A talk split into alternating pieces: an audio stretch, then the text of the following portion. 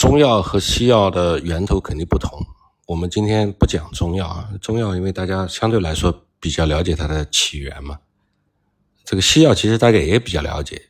西药呢是一种把分子送入人体的艺术，可以这么说。这个行业呢大家都非常关注，但是呢人们对于它内部的具体的运作流程却知之甚少。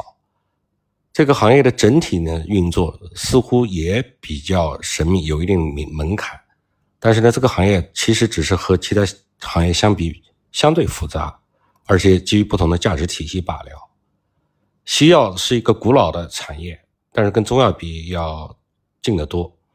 它源于染料行业。当人们意识到药物行业是一个比染料行业更大的产业的时候，医药产业才真正开始形成。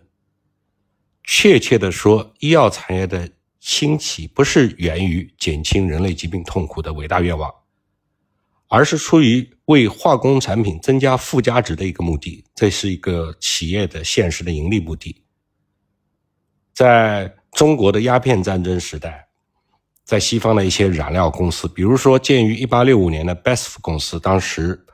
当初为了不再从英国进口染料，于是开始生产苯胺。和苯胺的衍生物，这个衍生物是用来制造蓝色的燃料，在制造蓝色的制服。后来人们才发现，苯胺的衍生物能够开发成一种用于治疗多种疾病的药物。所以呢，现如今人们对于医药行业的看法可谓褒贬不一。但不论是批评还是拥护，都一致认为医药是一个重大的经济活动。在药物开发过程中所用到的化学原材料。这个初级材料的价值一般比较低，但是，一旦经过生物学家和化学家之手，就可以创造出非常有价值的化合物。所以呢，药物开发为化工产品带来了最高的附加值。于是，在利益的驱动之下，大量的资金涌入医药行业，使得这个行业有了迅速的发展。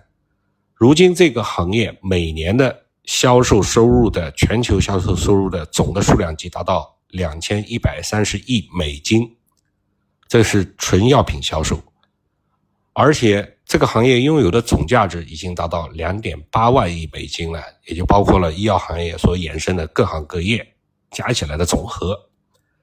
因此，这也是一股非常重要的商业推动力啊！单单在美国，这个行业的从业人数就有四十万左右。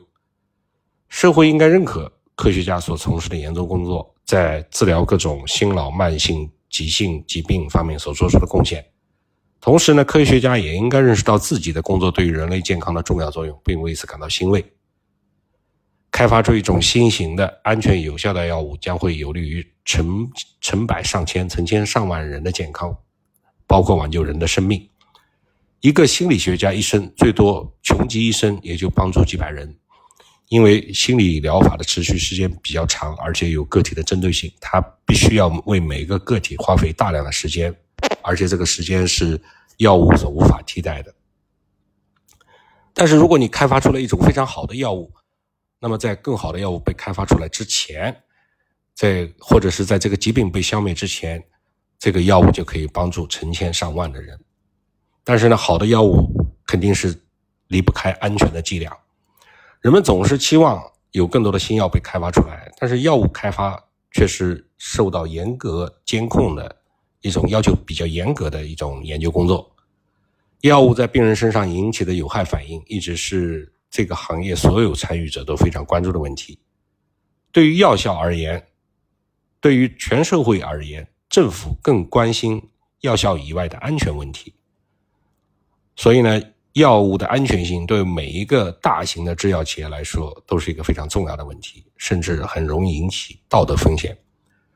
然而，有些生物技术公司似乎对这个问题不太关注。他们通常根据他们所研究发现的新的疗法的有效性，只要有效，他就能开拓他的整个的事业。药物安全并不是指绝对的安全。并不是指一种药物对所有的用药人都不造成任何伤害，这个其实是没有，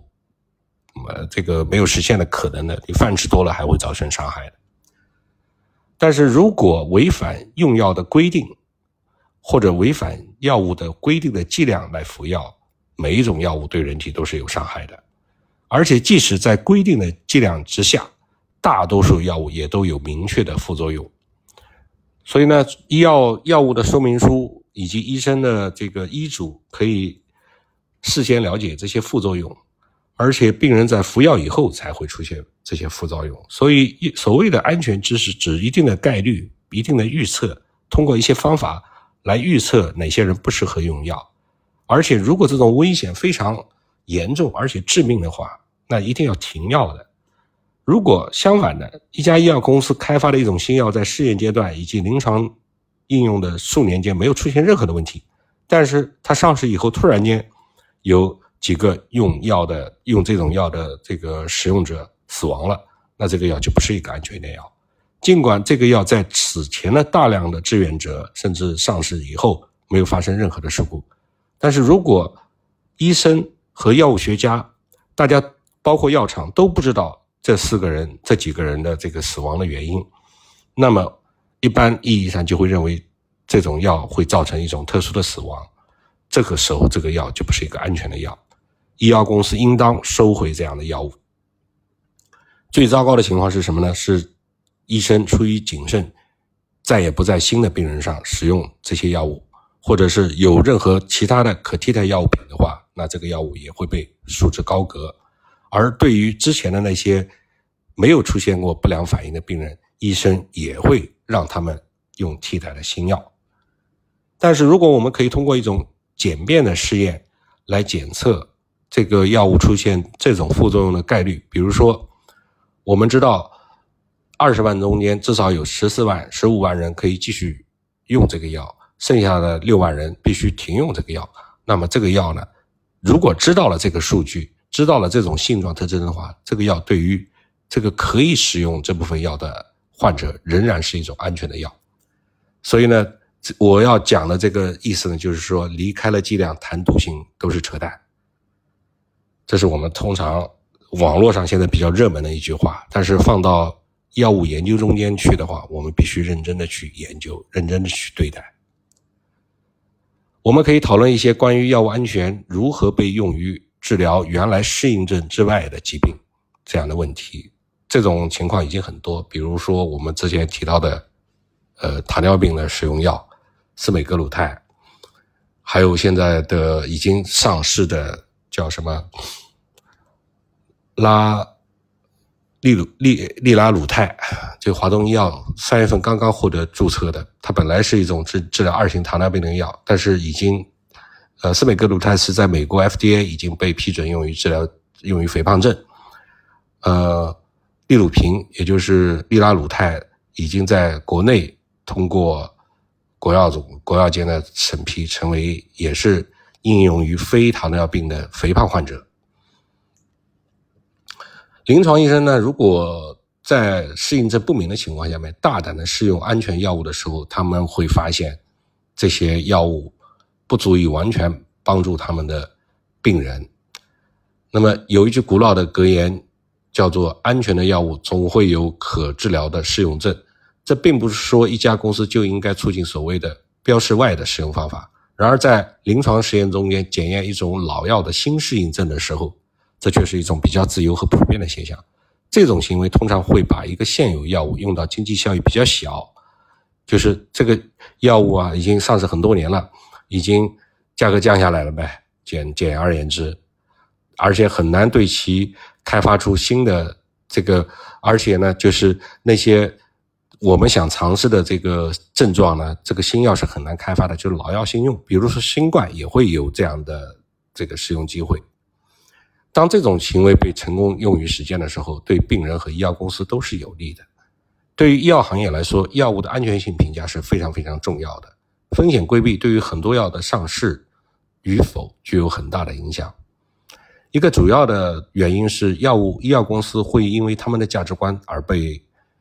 社会所不认可，因为它始终是以盈利为目的的，而不是由于其它，而不是由于它使用有问题的药物引起的损伤程度。也就是说，当药企用了一些不成熟的激进的机制，呃，我们其实外部的人士。都不会去研究这个药物所引起的损伤程度，这个病人出现的问题到底是因为什么样的原因？是因为并发症，而会妥妥的把道德标准应用于它自身。那么另外呢，就是它也受到了强监管的约束，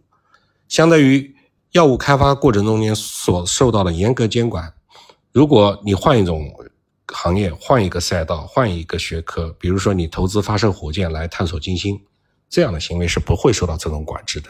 只要找到一个比较规范的、允许搭建发射台的地方，雇佣到技术人员就可以。它只是钱的问题，几乎不受任何的管制，甚至说志愿者冒任何的生命安全去实验。呃，目前监管机构也是只是以人们的自由意志为主，不会追究企业的责任。